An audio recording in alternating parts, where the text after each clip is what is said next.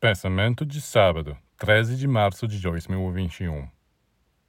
Você recebeu uma tal profusão de verdades deste ensinamento que não teve sequer tempo de assimilá-las. E mesmo assim, você ainda está esperando por algo novo. Mas o que você faz com o que você já recebeu? Não basta tomar notas e arquivá-las em algum lugar. Coloque estas verdades em prática.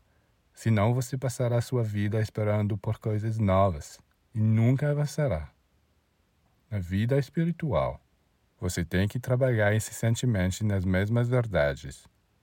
E a novidade está aí, naquilo que descobrimos a cada dia, aprofundando as mesmas verdades.